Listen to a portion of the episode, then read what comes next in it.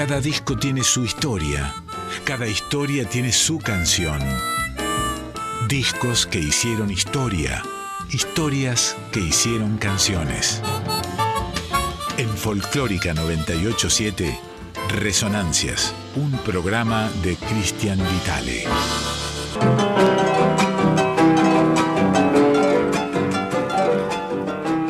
A Ovidio, como el organito de la tarde, el aguacero, tinta roja, cancerón de Texas, María, Cátulo. Nació él el 6 de agosto del año 1906 en Buenos Aires. Su padre anarquista quiso inscribirlo en el registro civil como, fíjense cómo le quería poner el padre a Cátulo, Descanso Dominical González Castillo. Pero no pudo, Hoy por ahí sí se podría, ¿no? Porque cambió bastante el, el, régimen. Hoy te puedes llamar de cualquier manera, ¿eh? de cualquier manera. Pero bueno, en ese momento ponerle descanso dominical a una persona, a un bebé, era bravo. Obviamente tenía que ver con la prosapia anarquista de esta gente, ¿no? Descanso dominical era algo por lo que luchaban las clases trabajadoras a principios del siglo XX. Por suerte hoy es un derecho absolutamente consagrado, pero en ese momento había que pelear. La infancia, entonces, eh, descanso dominical. Vamos a decirle descanso un ratito a Cátulo, así consolamos a ese padre que quería ese nombre. La pasó en Chile, la pasó con su infancia, digamos que, bueno, solía expulsar gente por sus ideas políticas, en fin. Pudieron regresar al país, fíjense, recién cuando Hipólito Yrigoyen asumió la presidencia, es decir, en 1916. Eh, Irigoyen sube es el primer presidente elegido libremente por el pueblo después de la ley Sáenz Peña. Es decir, la ley Sáenz Peña eh, se, se, promulga en 1912 y entra en acción en el año 1916. El primer eh, presidente elegido de esa manera, libre, universal, directa, es el señor Hipólito Yrigoyen. ¿eh? Cátulo. Así que Cátulo. periodista, dramaturgo, presidente de SAIC alguna vez, también de la Comisión Nacional de Cultura, porque este tipo de padre anarquista se hizo peronista, como muchos, como muchas vacaciones, una vivienda digna, que después, derecho que después serían consagrados en la Constitución de 1949, pero que de hecho estaban empezando a, a instalarse, por supuesto, con, con, mucho, con mucha fuerza en esos años, previos incluso al, al, triunfo del peronismo de Juan Perón, que fue en, en 1946, recién en febrero del 46 fueron las elecciones. Bien, Cátulo sería entonces presidente de la Comisión Nacional de Cultura durante el gobierno de Juan Domingo Perón. También director del Conservatorio Municipal Manuel Lafalla, cargo que ejerció a partir del año 1950 hasta que se jubiló en el cargo. ¿eh? director de La Falla, el de Falla, Castillo, Cátulo. Llegó a tener 95. André, ¿a vos te gustan los. ¿Te gustan los bichos, los animales? Bueno, MAPA era la asociación que protegía, digamos, a los animales en situación de calle, de desamparo, en fin. Bueno, el que la creó fue Cátulo Castillo, amigos, un hijo de anarquista que después fue peronista y así murió. Lo traemos porque es el compositor del tema que vas a escuchar ahora, porque además, entre otras cosas, como decíamos al principio, era un gran compositor de tangos, Cátulo Castillo, uno de los mejores de la historia. Eh, yo lo pondría en un pedestal con Homero Mansi, con, con Enrique Santos Discépolo, eh, con Celedonio Flores, con Julián Centella, en fin. Un enorme compositor, eh, Cátulo Castillo, y entre la gran cantidad de piezas que hizo. Les decíamos tinta roja, el aguacero. Vamos, este capítulo número 370 del décimo año que está este programa llamado Resonancias al aire en Radio Nacional Folclórica. Va mensaje, eh, Cátulo Castillo Discépolo por Troilo con Raúl Verón en voz.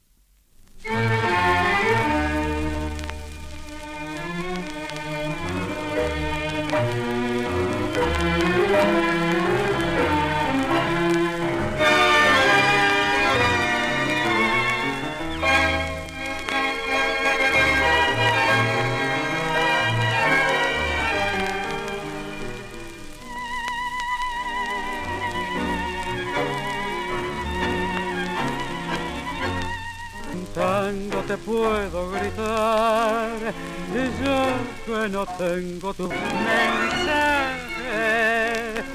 con que mi vieja ternura de criatura te está prestando coraje, yo que a lo largo del viaje sufrí tus ultrajes en mi soledad.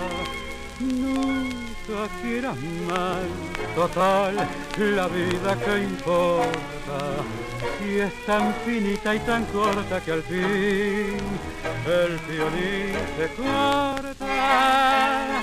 No te aplique el esquinazo del dolor y si el amor te hace caso no le niegues tu pedazo de candor, es lindo creerle al amor. Bueno y nada más, que siendo bueno no hay odio, ni justicia, ni veneno que haga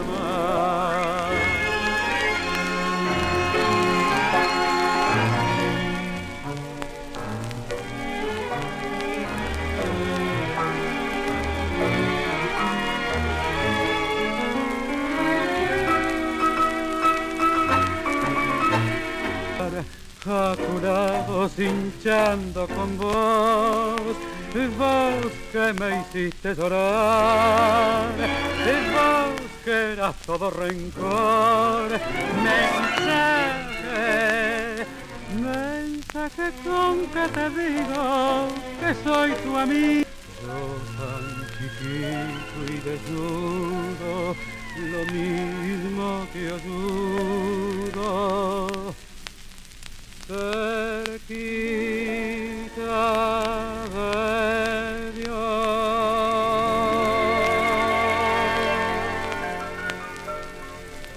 Resonancias, música e historias de la década del 50.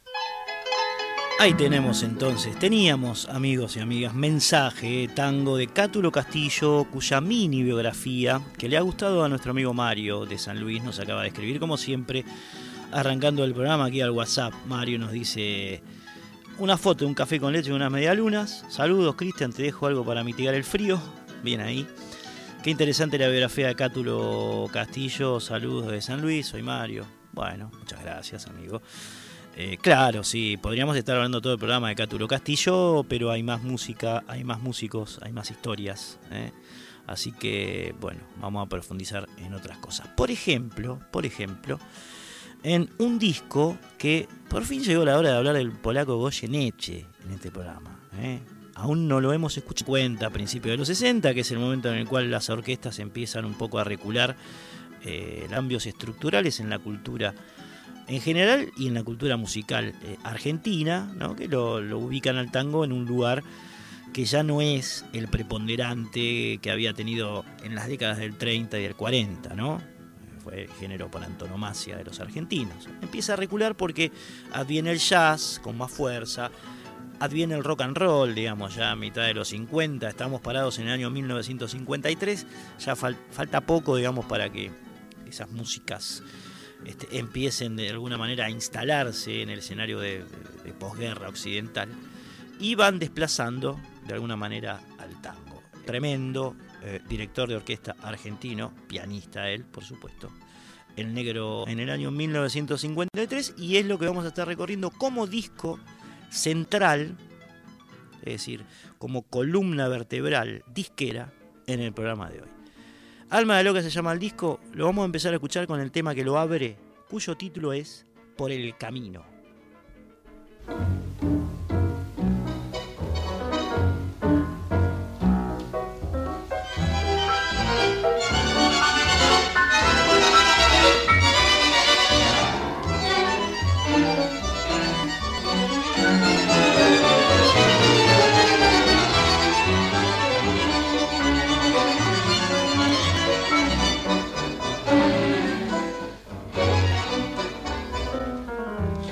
Tristón el silbido de un mollero a la distancia y un perro desde una estancia contesta con el aullido. Todos al viento al oído la queja de los molinos y allá cortando camino se dibuja la silueta de una pesada carreta que tira un puente barcido. Huella, huella, perezoso que se sale del camino. Cuidado con ese pozo cachaciento, muy barcino.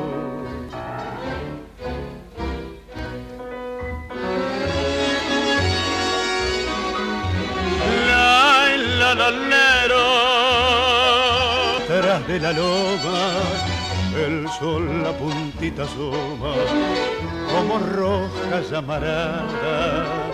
De la florida enramada se oye un concierto de trino y allá, cortando camino, se dibuja la silueta de una pesada carreta que tiran bueyes barcidos.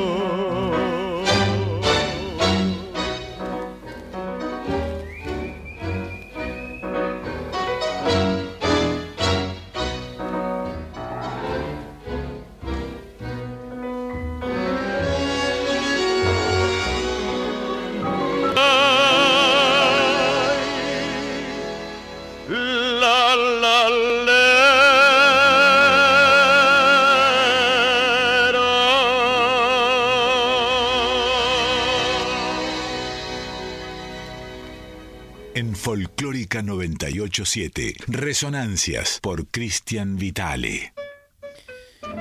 Por fin llegó la hora, como decíamos, de hablar del polaco Goyeneche y lo acabamos de escuchar, el primer Goyeneche, eh, aquel que todavía no cantaba con la voz aguardentosa, arenosa, que después lo haría característico, sobre todo en su época con Astor Piazzolla, ¿no? Al polaco Goyeneche, que tendría un, momento intermedio entre Piazzolla y Salgan con Aníbal Troilo. ¿eh? tremendo. Eh, el polaco que como muchos de ustedes deben saber, nació en la esquina de Avenida del Tejar y Superí, eh, pleno barrio de Sarmiento, de Saavedra, perdón, cerca del Parque Sarmiento iba a decir, eh, fanático de 9, además de ser mecánico, laburó en un taller mecánico y taché. Inició su largo trayecto como cantor después de haber ejercido todos estos oficios de la orquesta de Raúl Caplún. Eh, esto fue a principios de la década del 50, barítono, decidor. En 1952 Goyeneche fue convocado nada más y nada menos que por don Horacio Salgán, que es precisamente el disco que estamos escuchando ahora, hoy, Alma de Loca. Lo publicaron en el año 53. El propósito del maestro de Salgán Salga me estoy refiriendo, era precisamente reemplazar a Horacio Deval, que había sido su, su anterior cantor, y la pegó. Eh, la pegó porque daría con él, el polaco Goyenera, nombre al disco, Alma de Loca, y el otro, Margarita Gautier. El primero que suena es Margarita Gautier y después sí entra eh, el tango epónimo eh, al nombre del disco. Margarita Gautier y Alma de Loca por Horacio Salgan con el polaco Goyeneche en voz, año 1953.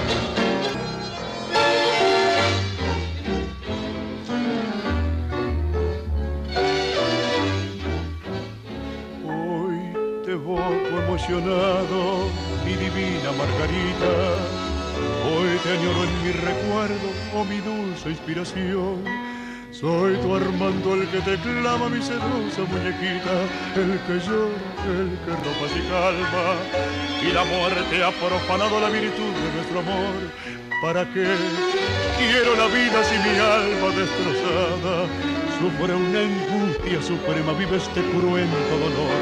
Hoy de hinojos en la tumba donde descansa tu cuerpo, he brindado el homenaje que tu alma suspiró. He llevado el ramillete de camelias a marchitas que aquel día me ofreciste como emblema de tu amor. Al ponerla junto al lecho donde dormías tranquila, una lágrima muy tierna de mis ojos descendió. Y rezando por tu alma, mi divina Margarita, un sollozo entrecortado en mi pecho se anidó.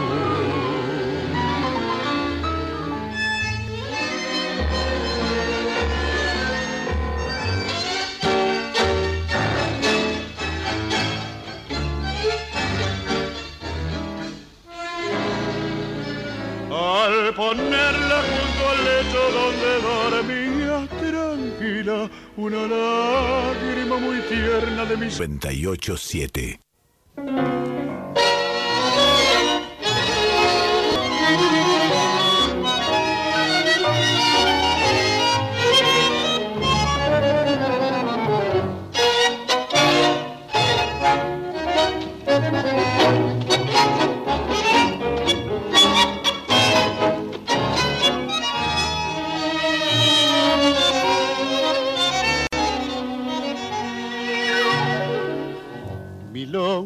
Bullanguera que la va de alma de loca, la que con tu risa alegre despertas el cabaret, la que llevas la alegría en los ojos y en la boca, la que siempre fuera reina de la farra y el placer. Todo el mundo te conoce, alocada y caranera, todo el mundo dudaría lo que yo puedo jurar que te he visto la otra noche parada en una vidriera, contemplando una muñeca con deseos de llorar.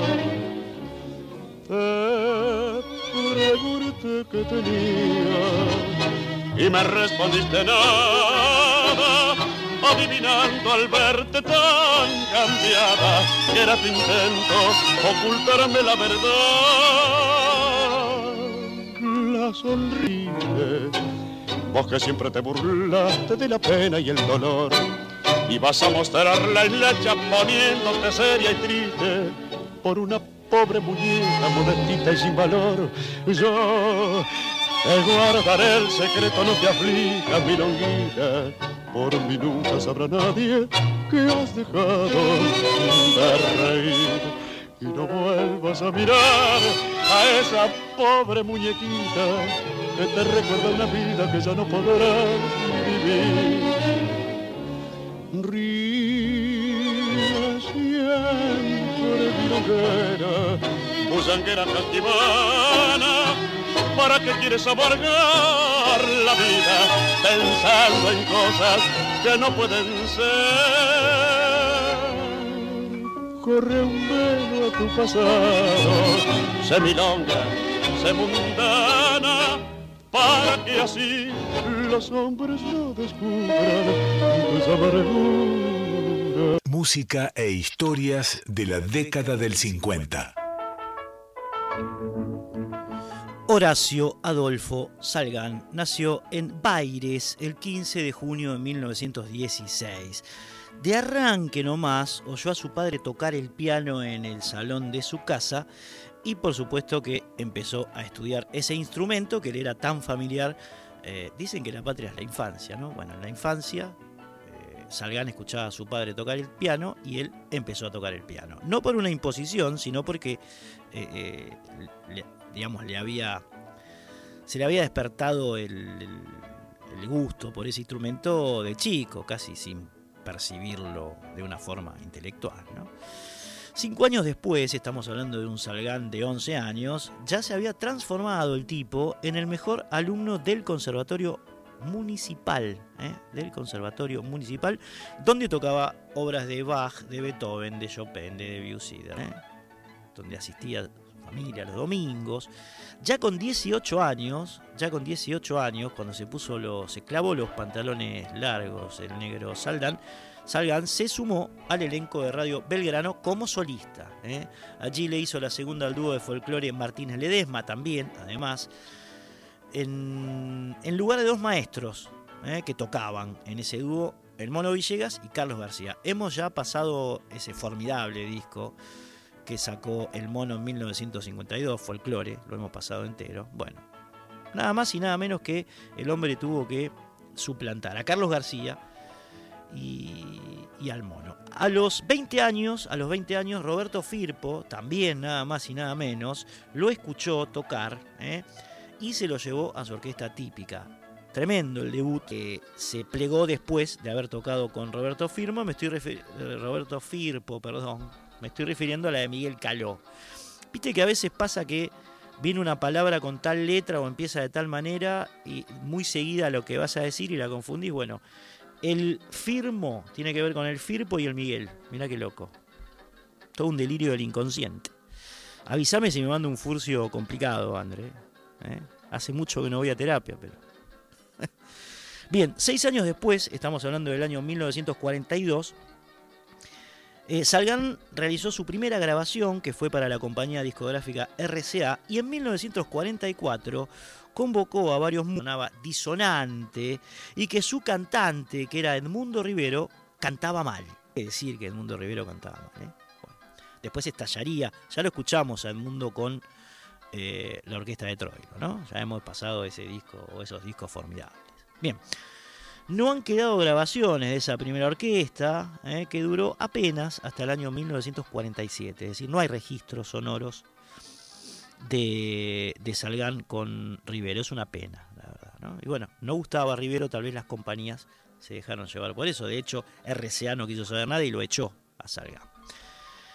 Eh, pero hubo una revancha. En el año 1950 el negro armó su segunda orquesta, una orquesta, un conjunto de sonada moderno, vanguardista bastante sofisticado para los oídos ortodoxos, es una especie de piazola la Salgan, ¿no? Salvando las distancias, tenía esa característica de romper, ¿no? De buscar nuevos, nuevos horizontes, nuevos ritmos, nuevas, nuevas formas de encarar el tango, nuevas formas estéticas. De hecho, esos riesgos muchos lo, asimilaban a los que precisamente eh, promovía Astor, Astor Piazzolla. Existía esa comparación en los 50, digamos, ¿no? Y titulaban de esa manera un disco que ya traeremos aquí a Resonancia para escucharlo. ¿eh?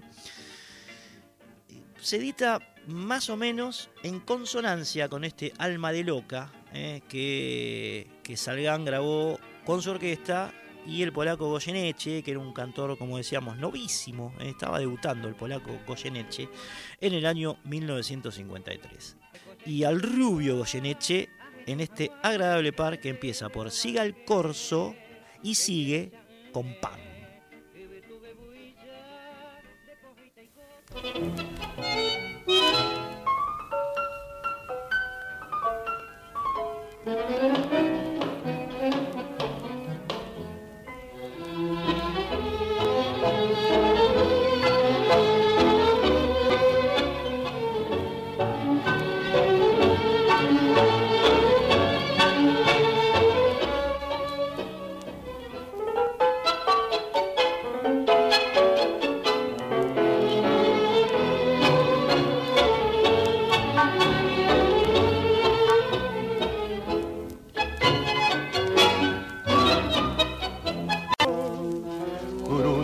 Del palco hasta el coche, la serpentina, nerviosa y fina, como un pintoresco broche sobre la noche del carnaval.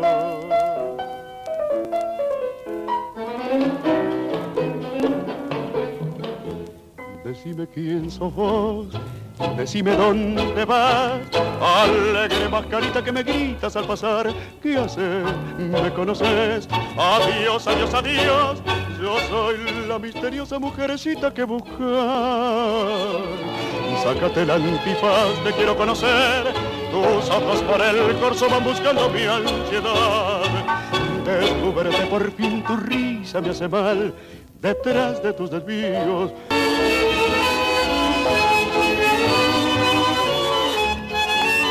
Descúbrete por fin, tu risa me hace mal detrás de tus desvíos. Todo el año carnaval. Cristian Vitale. Resonancias en Folclórica 987.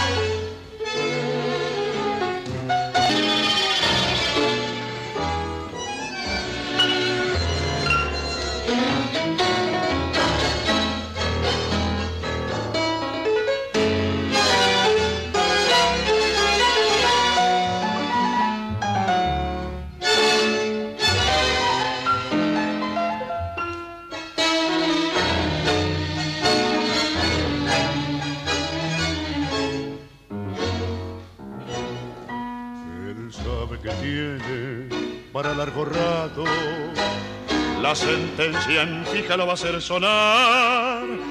Y así entre cabrero sumiso y amargo, la luz de la aurora lo va a saludar.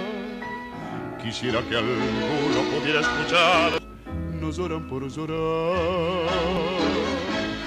Ni piden masitas, ni chiches, ni dulces, señor. Sus hijos se mueren de frío y yo hambriento de paz. La buena se queja de dolor, doliente reproche que hiere su hombría, también su mujer en una mirada toda la tragedia le ha dado a entender.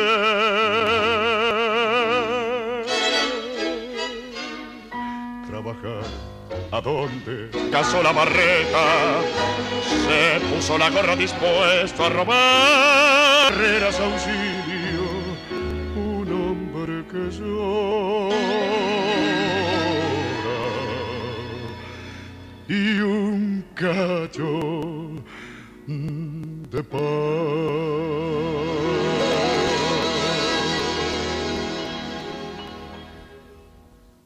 Comunicate con Resonancias al 4999 0987.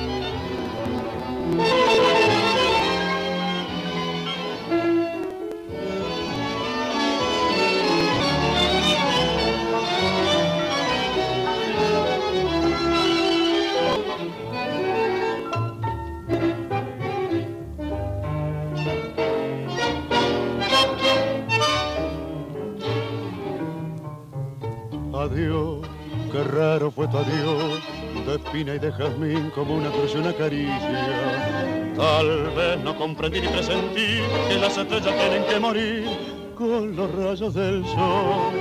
Yo fui un pájaro cantor y tú la mariposa que buscó que vi. La luna, tu luna, mi luna, que ayer nos vestía, hoy tiende su velo, no tiembla, no sabe reír. Yo no quiero la historia de siempre, vivir un momento y luego morir.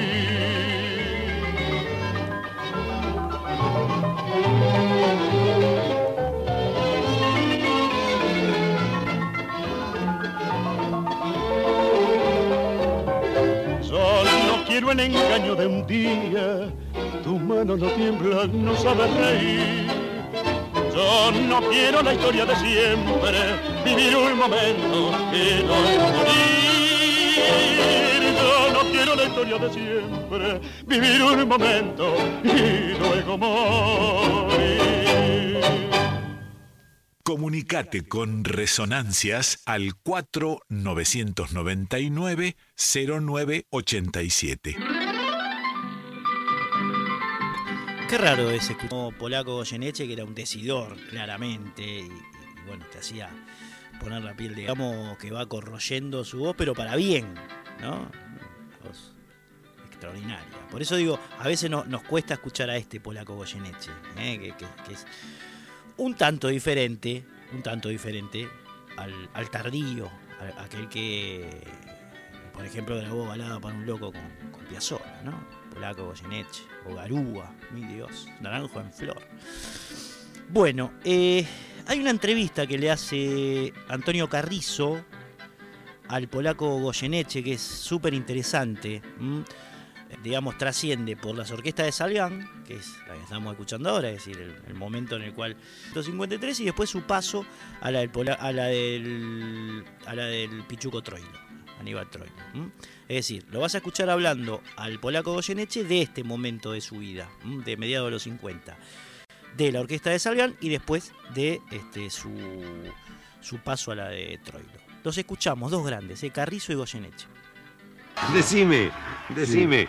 Vitale te habló para irte de Salgán con Pichuco. Sí. ¿Vos le dijiste de entrada que sí o lo pensaste? No, no pensé absolutamente Te nada. fuiste, te... Porque imagínate, el cantante es como un jugador de fútbol, imagínate, Ah, sí. quiere jugar en Boca o en River. Sí, sí, sí, sí. Y este, eh, eh, vos imagínate. Esto sin este, desmedro de Salgán, lo que pasa es que Pichuco ¿Cómo? era- Por supuesto que era en sin aquel desmedro. la cosa. Pero Pichuco era llegar a, a Sí, sí. jugar en la selección. ¿Cómo fue que te presenta Vitale a Pichuco? ¿Cómo es la primera No, reunión no, no, no, el Pichuco? Pichuco ya me había escuchado y bueno, y Pichuco ¿Charlar? dijo, eh, no, nada, nada. Y entonces Pichuco, este, cita le decía al gordo, este es el cantor mío, le decía. Cita a Pichuco. Y Pichuco un día me manda a Vitale, y Vitale con esa diplomacia tremenda, linda que tenía. Después Vitale, este, mm, eh, bueno, este, Vitale me, me- me- me- me prepara una entrevista, que no se hizo nunca esa entrevista, nunca se hacía. Entonces dije, bueno, yo rompí el número de teléfono que tenía, lo rompí y dije, bueno, que son cosas del gordo. Y un día me dice, y pibe, ¿qué pasa? ¿Cuándo viene? Qué rico, más lindo. Y bueno, y entonces, y entonces fui, fui a cantar con el gordo. Me llevó a la casa con el bandoneón a tocar y hacía... "Ah". Roncaba, ¿Te acuerdas cómo roncaba cuando dirigía? Sí, moría la orquesta Sí, sí, sí, desaparecía. sí, sí, sí, sí. Recuerdo las dos cosas. El quejido, que era como una cosa como... Así. Y si no, el... Sí. Como nervioso se ponía. Y cuando cerraba los, cuando cerraba los ojos yo ya, ya había- ya cantaba con él, tenía, tenía una, una amistad tremenda con el gordo, ¿sabes? Y me atreví a hacer cosas eh, no irrespetuosas, sino de cariño. El gordo estaba tocando haciendo puchero y yo le apretaba, le ponía el micrófono al lado y le, le apretaba una tecla. Y el bandoneón hacía, ¡uh! Entonces le pegaba al bandoneón. Se creía que se había trabado una tecla. ¡Ay, qué rico el gordo! ¡Qué lindo! qué. En Folclórica 987, Resonancias por Cristian Vitale. Bueno, ahí lo cita la mujer de Troilo en, ese, en, esa conecta, ¿no? Ya lo había elegido, Pichuco. Bien. Eh, nos sirvió este diálogo para concluir con esta breve historia que contamos del disco Alma de Loca del año 1953 aquí en Resonancias que grabaron por supuesto Horacio Salgán y su orquesta con eh, el polaco Goyeneche. Vamos a escuchar el último tema de ese disco, el que lo cierra, se llama Yo soy el mismo y después volvemos con otra cosa también tan alucinante como esta.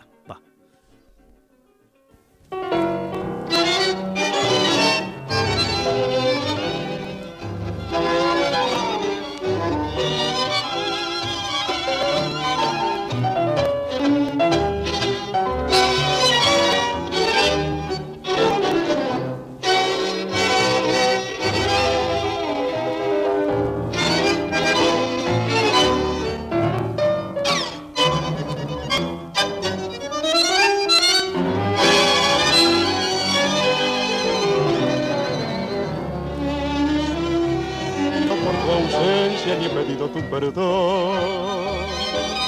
Aquí estoy sin un reproche, sin llorar noche tras noche, como vos lo imaginaste. ya no ves. A los hombres de mi talla, el coraje no les vaya aunque pierdan su querer. Ya no ves, yo no niego que te quiero, pero soy un hombre entero, como un hombre debe ser. Hoy que has venido junto a mí, revivo todo aquel ayer. Y no lo puedo comprender, mujer, ¿por qué? ¿Por qué te quiero tanto? ¿Cuántas veces te evoqué? Y en el afán de alejarte he que pelear al corazón que aflojaba de dolor. De alejarte he tenido que pelear al corazón que aflojaba de dolor.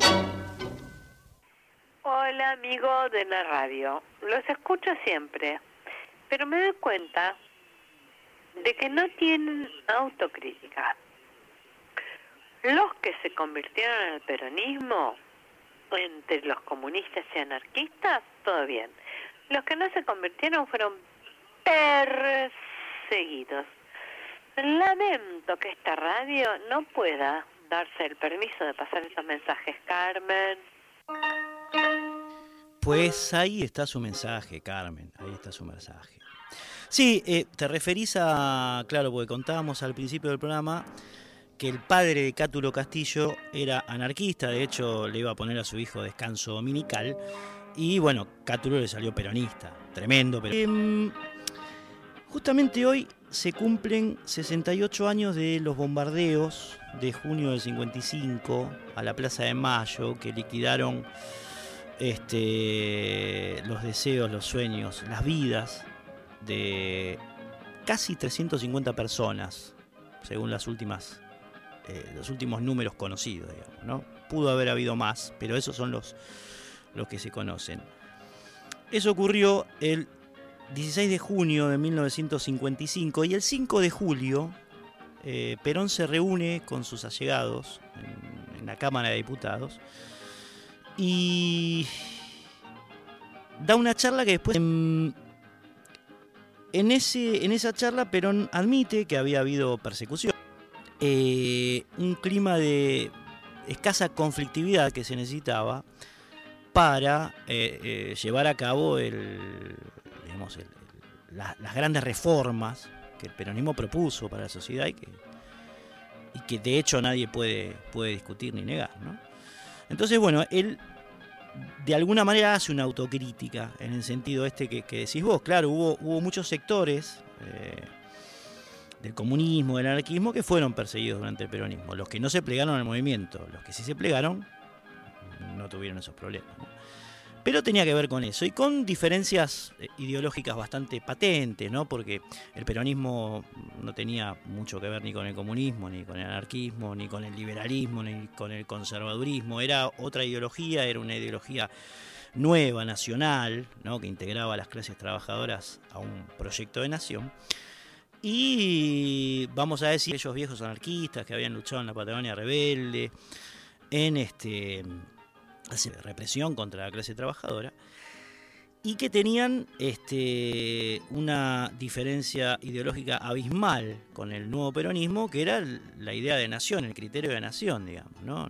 los anarquistas no creían en las fronteras, ni en los países, ni, ni en nada que se les pareciese, es decir, no, no, no contemporizaban en absoluto con un movimiento nacional de masas. Eran diferencias muy marcadas ideológicas. Eh, y por lo tanto, bueno, hay que ubicar eh, esta situación en ese contexto a determinado tipo de persecución que impidiera, digamos, de alguna manera, un escenario de conflictividad social que atentara contra ese, ese proyecto de nación o ese modelo de país inclusivo que venía a, proponer el peronismo. Hay que leerlo en esa clave y en ese contexto. Las diferencias ideológicas eran muy marcadas. La lucha de clases no era, digamos, este, algo que perteneciese a la, a la doctrina peronista, digamos, a las tres banderas, ¿no? La soberanía política, la independencia económica, la justicia social, eran otra cosa, digamos, eran la tercera posición enfrentada a los dos grandes imperios que, o imperialismos que dominaban el mundo, el soviético y el estadounidense, y así fue planteado, digamos, ¿no? Entonces, eh, en el caso, como en el caso del Partido Comunista, que claramente está alineado a las políticas del comité de, de la Unión Soviética. Bueno, eh, está bueno charlar de esto. Che, quiero mandar un gran abrazo a eh, oyentes que nos siguen por las redes, por Facebook, por Instagram, María González, Homero Mujica, Alicia Goodwich, Edgardo Scuteri, Diego Cancro, Mónica Delfino, María García Actis, Justo Holguín, Cristina López, Guille Vasconcelos, Guillermina Harvey, José Seña, Denis Amarela. Un abrazo para todos y para todas. Estamos, amigos y amigas, en el contestador 4999-0987. Repito, 4999-0987 es nuestro contestador, ahí pueden dejar mensajes como lo hizo Carmen, o si no pueden mandar WhatsApp como lo hace habitualmente Mario de allí de San Luis, el número es el 11 3109 5887. Perfecto, gracias Kiki. Ahí nos pueden llamar entonces, ¿eh? 4999-0987. Estamos recorriendo el año 1953. Pasamos casi completo el disco Alma de Loca de Goyeneche con eh, Horacio Salgán. Y ahora nos vamos a meter con eh, varias de las piezas. Esta historia ya la contamos. Eh, varias de las piezas que Hugo Díaz grabó para el sello TK, en este caso para el 53. Cuando pasamos las primeras, que, fue, eh, que fueron grabadas en el año 1952, contamos la historia tanto de Hugo Díaz y su conjunto, como de su mujer, Victoria Díaz, eh, la mamá y el papá de la dire Mavi Díaz. Así que ahora vamos a escuchar estos temitas y hay alguna, alguna sorpresa por ahí. El primero que va... Thank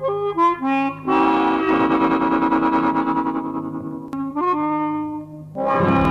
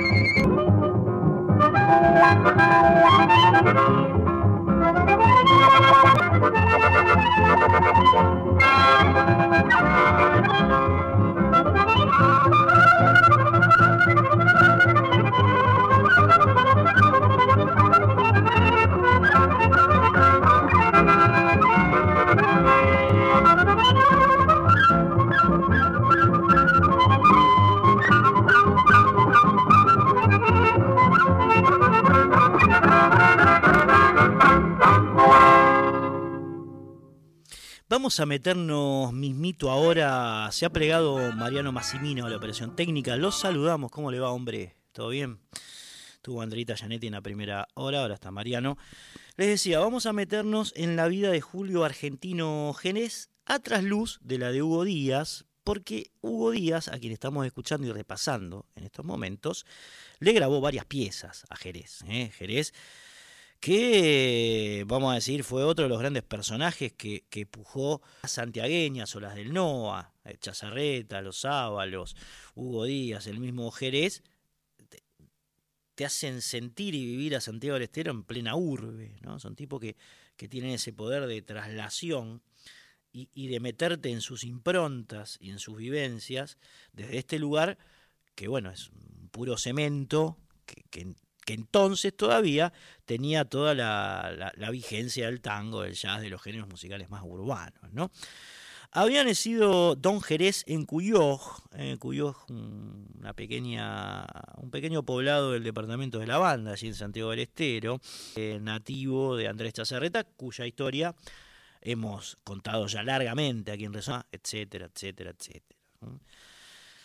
Bien, eh, Jerez en Santiago del Estero había sido carpintero, también eh, obrero del ferrocarril, y eh, después de, esos, de esas profesiones y, de tanto amarlas, quiso darles un, un, perfil estético, poético, y por eso es que se inclinó hacia las músicas, hacia la composición de letras, hacia la, hacia la santiaguinidad hecha canción, vamos a decir, Jerez, ¿no? Eh, el tipo que poetizó la chacarera, eh, que, que, hasta la, aparición de las letras de Jerez tal vez era más reconocida como una danza, eh, y más disfrutada, de hecho, como danza que como música. Lo que le da Julio Argentino Jerez a la chacarera, y creo que es uno de los pioneros en esto, es a través de un significado que a las raíces antiguas, quichuas viejas, le incorporaba la formación de la década del 50 Jerez en sus letras, en sus historias. Al llegar a Buenos Aires, de hecho, primero se había dedicado a cantar tangos. Fue como muchos otros varios de los Carabajal, incluso Peteco, profundos amantes del, del, tango, hasta que una hermosísima samba nacida de su pluma, estamos hablando de la engañera, le hizo girar el timón, le hizo girar, le hizo reconocerse en sus principios, ¿no? Aunque, aunque eh, a esta samba eh, Jerez solía indilgarle una letra de tango, es decir, él reconocía esta pieza como una samba con letra de tango. ¿eh? Estamos hablando de la engañera. Según cuenta León Benarós, otro gran, gran figura de nuestras músicas de raíz, poeta, historiador, en la revista Folklore, es un, la verdad que a veces la, la visito, tan, tan sub, está subida la revista Folklore. Mariano, poneme un poquitito de, de cortina, así no, no me siento tan solo y triste acá en este mundo abandonado. Un poquitito. Eh, según cuenta Benaros entonces, a la revista Folklore, dicho sea de paso, esto quería decir, pájaros de todas las provincias. ¿eh? Cátulo tenía perros, ¿recuerdan? Y gatos. Y dos corderos, Juan y Domingo. Bueno, Jerez tenía pájaros de todas las provincias en la casa. ¿Mm? Eh, un detalle de su vida cotidiana, este hombre que volvería, recién volvería a su Santiago querido, habíamos dicho que en el 21 recaló en Buenos Aires, eh, en 1953, un año antes de su muerte, acaecida en el 54. Bien, eh, la samba con letra de tango que marcábamos antes, me estoy refiriendo a la engañera, y esa chacarera doble, imperecedera del santiagueño que se va del pago y que lo extraña tanto, hablamos de añoranzas, añoranza que fue considerada el himno cultural santiagueño, dicho sea de paso, van a ir ahora interpretadas por este genio que fue Hugo Díaz. Primero, la engañera, samba.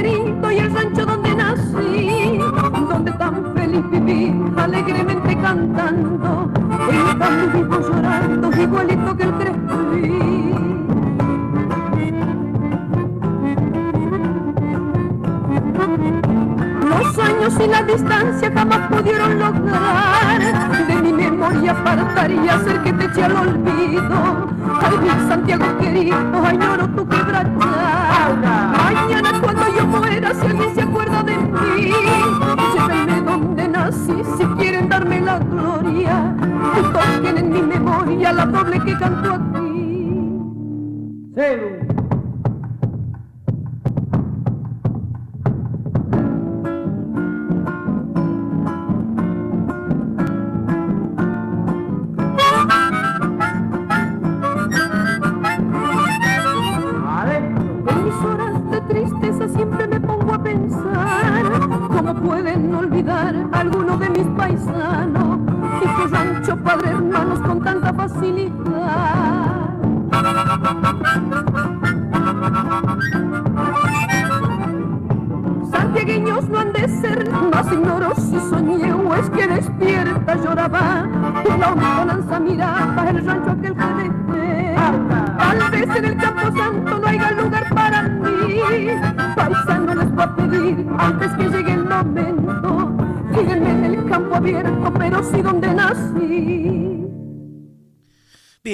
Bien, escuchamos ahí entonces a Hugo Díaz por dos, eh, versionando a Julio Argentino Jerez, primero con la engañera, la zamba, y después con la chacarera, escuchar hablando ahora, que es la directora de la radio, Mavi Díaz, eh, a quien por supuesto le pedí un testimonio sobre sus padres, que nos hable un poco de, ellos, de, de la época en que se grabaron eh, estas piezas que... Gracias por pasar a mis viejos.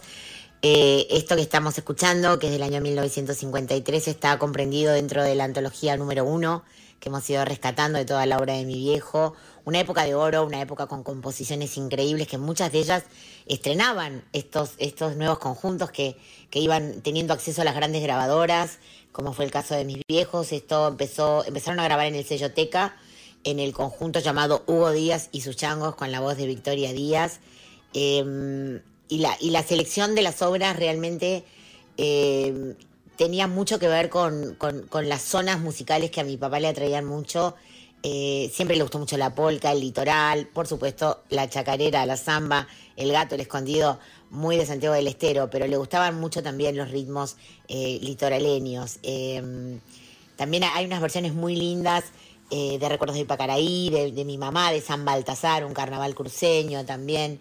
Bueno, la verdad es que hay un repertorio muy, muy variado. Ellos eh, tenían esa particularidad de que podían tocar y disfrutar todas las músicas y sobre todo mi mamá tenía algo como que le, que le pasaba que le encantaba buscar nuevos autores y autoras, ¿no? Algunos de ellos ahora son clásicos, pero siempre... Digamos, de su mamá, de Victoria y de, y de Hugo Díaz, y haciendo hincapié precisamente en esta característica ¿no? que tenían de compilar eh, estéticas, ritmos, géneros de diferentes partes del país, más allá del pago al que pertenecía, ¿no? a Santiago del Estero.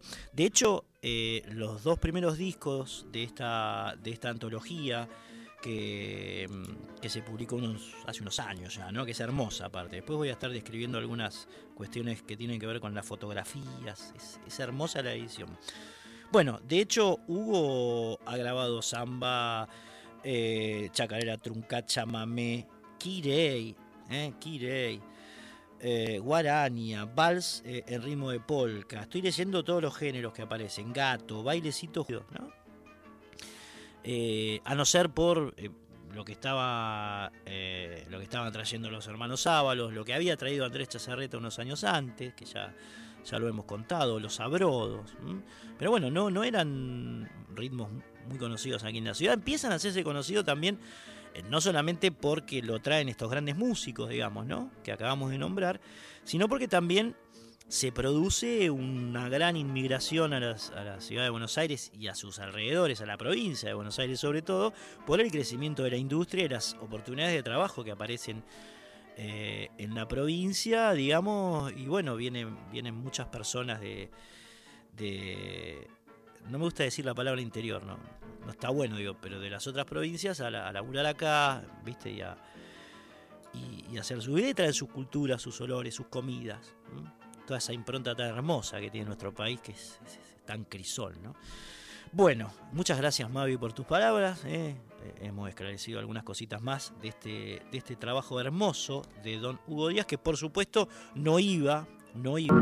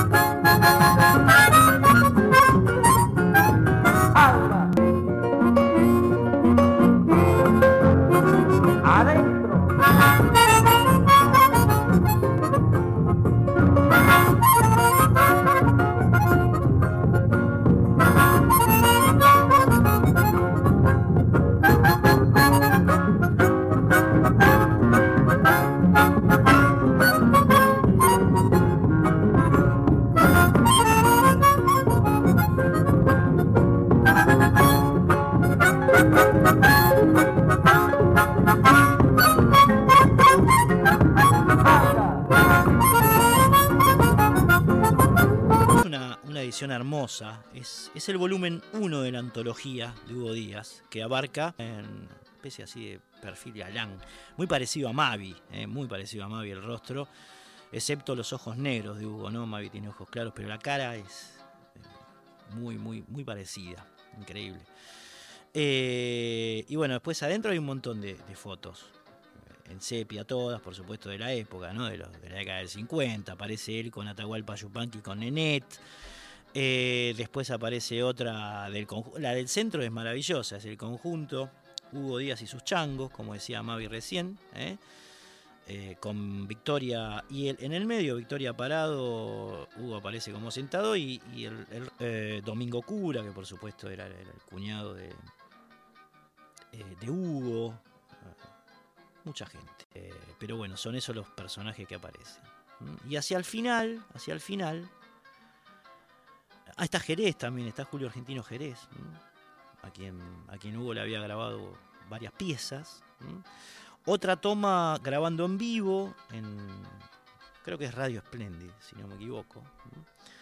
El conjunto, dos violas y, y Hugo tocando la armónica, se ve, se ve ahí toda una, una apuesta una apuesta impresionante y la del final es muy graciosa. Creo que es en Mar del Plata. Hugo está vestido como, como si fuera el capitán Piruso, tiene una remera así a rayitas, como las que usaba Olmedo en la época del capitán, una boina, ¿eh? un lompa largo con alpargatas blancas y, y aparece un hombre así como de, de espalda con un cartel atrás que dice la super postal, Mar del Plata, foto chiclana. Acá era un tipo que sacaba fotos. eh. Mm, Toda una serie de pibes alrededor ahí riéndose. Muy lindo, muy lindo. Bueno, es la descripción de, de la tapa de esta antología que estamos escuchando de Hugo Díaz, que también era compositor, y de hecho vamos ahora a oír una de sus piezas que se llama Samba de los Cuatro Vientos.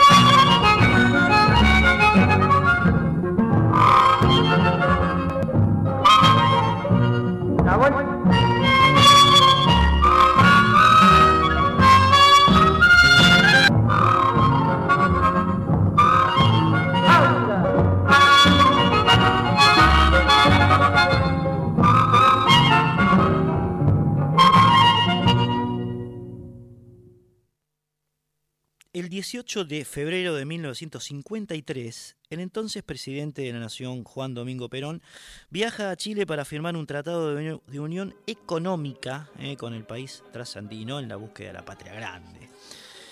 Eh, el 29 de marzo, en tanto, abren Salta la Peña Valderrama. Estamos haciendo como una especie de cosas que pasaron. Repaso por cosas que pasaron en el año 1953 para darle un contexto. Eh a toda esta música hermosa que estamos escuchando mientras le pego una piña al micrófono de una manera olímpica. El 15 de abril del 53 entonces, durante una multitudinaria movilización de apoyo a Juan Perón en Plaza de Mayo, estallan dos bombas que hieren a 92 personas y matan a 5. Otro hecho de violencia política muy, muy bravo. ¿eh? Mueren 5 personas. En el año 53, 15 de abril, eso eh, provoca que haya como una, especie de estado de sitio en, en Argentina complejo. Como respuesta a esas muertes, esa misma noche, militantes peronistas incendian el edificio de River Plate, se toman de revancha de un partido que Inglaterra le había ganado a Argentina en Wembley. Anterior. Dos días después de ese triunfazo de la Argentina sobre Inglaterra, nace en Santiago del Estero Pajarín Saavedra, gran, gran bailaor, como dicen los flamencos. ¿eh? Gran bailarín de chacarera. El 22 de junio nos deja, deja este mundo Vicente Geroni Flores, que había sido un compositor muy importante, argentino. Eh, hemos escuchado piezas de él, obviamente versionadas por, por otros artistas. El 30 de octubre se publica un libro que sugiero leer.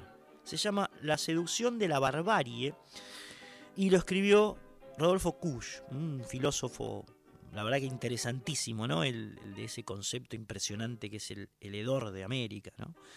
Rodolfo Kusch, bastante incomprendido ese filósofo de nuestra América, ¿eh? un gran personaje, gran personaje. Que, bueno, tomaba partida entre las... ¿eh? Pero bueno, eh, si alguien no está enterado, es bueno que se entere. Y el 10 de noviembre de 1953, el que nace, el que viene al mundo, es el mono Izarrualde, ¿eh? Gran vientista. Él eh, fue parte de Músicos Populares Argentinos, ¿no? la agrupación de Jacinto Piedra, echando un tremendo abrazo, mono Izarrualde. Todo esto pasaba mientras Hugo Díaz seguía grabando y grabando y grabando y grabando.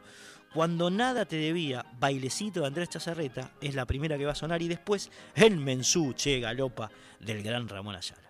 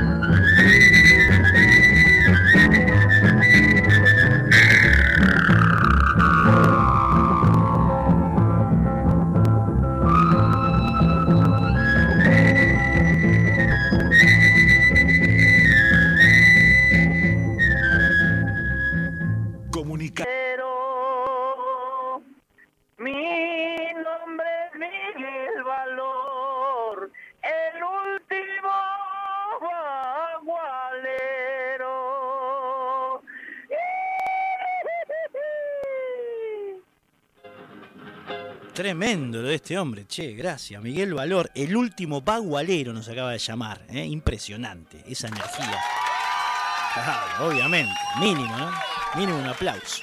Un vaso de vino también para el hombre. Bueno, eh, si alguien quiere llamar para cantar, para tirar una baguala, un tango, para decir algo, lo que fuese, el teléfono es el 49990987. Repito, 49990987. Si no tenemos el WhatsApp, si querés escribir un mensaje de texto, que es el 11 3109 50 de oro fue la del 40. eh, los 50, por lo menos los primeros años de la década del 50 fueron muy fuertes. Y nos vamos a eh, parar en la figura de Rubén Cané.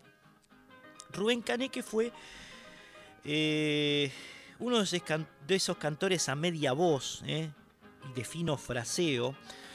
Eh, muchos lo comparaban con, con Ángel Vargas, que de hecho eh, son contemporáneos y ahora cuando lo escuches se van a dar cuenta que no es tan desacertada la comparación entre Cané y Vargas, por su saga. Había nacido el hombre en el barrio de La Paternal, se mandó a cantar en el año 1947 eh, como voz del conjunto de Nicolás Lanzoni. Dos años después pasó a ser parte del cuarteto espectacular Buenos Aires, dirigido por Alejandro Escarpino. Escarpino es el eh, creador de Canal País, para que tengan una referencia, ese clásico de nuestra música ciudadana, Canal País. ¿Mm? Muy, por supuesto, referenciado ese lugar de la noche porteña. Eh, hasta que en 1951 se incorporó a la orquesta de ¿Quién se les ocurre que pudo haber sido? Sí, Cané era muy similar a Ángel Vargas, ¿quién lo pudo haber contratado? Y sí, Ángel Agostino. Ángel Agostino, D'Agostino Vargas es la dupla, o una de las duplas, digamos, más importantes la- de- del tango de la década del 40, y eh, esa voz, la de Cané, un registro muy parecido al de Vargas, le venía como anillo al dedo a D'Agostino que se había quedado sin su otro ángel, ¿no? ¿Eh? Ángel Vargas, Ángel D'Agostino, Los Ángeles. Bueno, en, ese, en esa orquesta, eh, Cané, que eh, reemplazó muy bien a, a Ángel Vargas, por supuesto, compartió escena con dos vocalistas, uno Tino García, mm, que no, no pasó a mayores, no trascendió mucho Tino, y el otro Ricardo Ruiz, que había sido cantor. Bien, Cané permaneció en la orquesta de Ángel, de Don Ángel, desde 1951 a 1957. Y lo vamos a escuchar para que ustedes mismas saquen la conclusión, iba a decir, si su voz era parecida a la de Ángel Vargas o no. Lo vas a escuchar en esta, en esta pieza llamada No aflojes. Después, pegaditos, va a ser una tríada. Eh, van a sonar del año 1953 El Embrollo por Osvaldo Pugliese y Si sos brujo por la orquesta de Alfredo Gobi. Tres tangazos aquí en la noche de resonancias.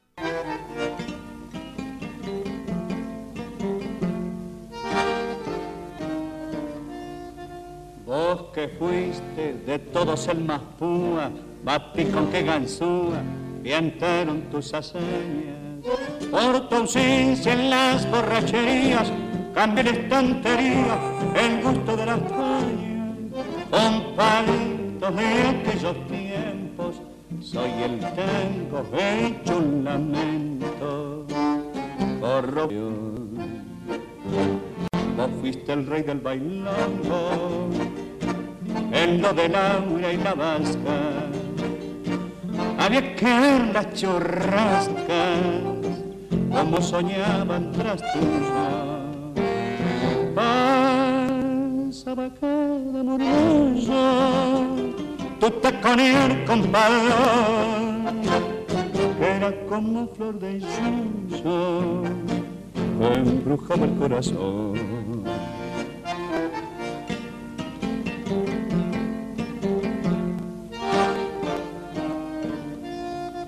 Ahora el tiempo que te ha ganado de asalto, al revocar de asfalto tus calles y cambiarte. No es que quiera tomarla tan a pecho, pero es que no hay derecho que haya tanto pelo. Macho lindo de aquel pasado de esa luna vasca. Había que ver las churrascas, como soñaban tras tuyo. Cada murmullo, tú te ponías compadre era como flor del yuyo que embrujaba el corazón.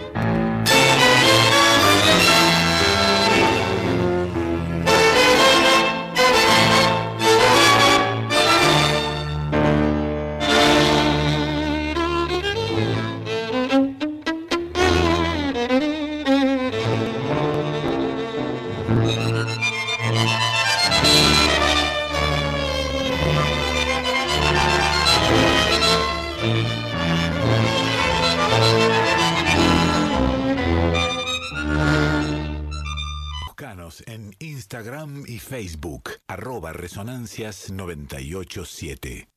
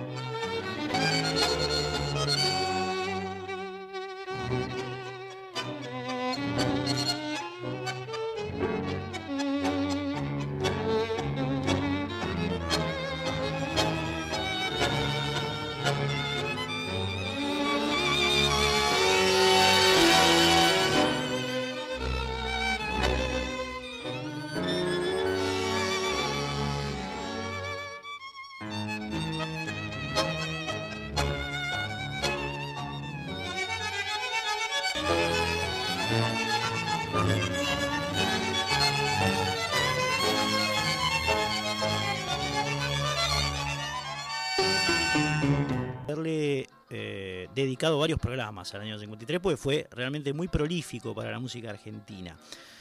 Eh, nos escribe aquí Eduardo, Eduardo, de, desde la ciudad de la furia, Rosario, nos dice. ¿eh? La ciudad de la furia, mirá. Rosario, un, abrazo a todos los rosarigasinos y las rosarigasinas, che. Eh, se sorprende, dice, buenas noches, grabaron al Mensú en 1953. ¿Qué edad tenía Ramón eh, cuando lo escribió? Qué fenómeno, gran abrazo y saludo. Eduardo desde Rosario, bueno, sí, tenía 26 años, cuando ya estamos casi al borde de las 2 de la mañana. Le hemos dedicado el último programa al año 1953, es un año muy importante para el viejo, que en ese momento no lo era tanto, por supuesto. Eh, pero bueno, lo vamos a encarar el próximo porque ya no tenemos tiempo. Nos vamos a ir despidiendo con dos obras más del tango argentino, eh, categoría 53, Osvaldo Puliese, haciendo Mal de Amores, y si entra Pelele. Eh, estuvo en la operación técnica, Mariana Massimino, mi nombre es Cristian Vitale. Esto fue por hoy Resonancia, capítulo número 370. Nos reencontramos el próximo viernes a la medianoche aquí en Radio Nacional Folclórica. Amigos y amigas, eh, espero que nos, que nos veamos horrible. Escuchemos, suena medio... Escuchemos, ¿será?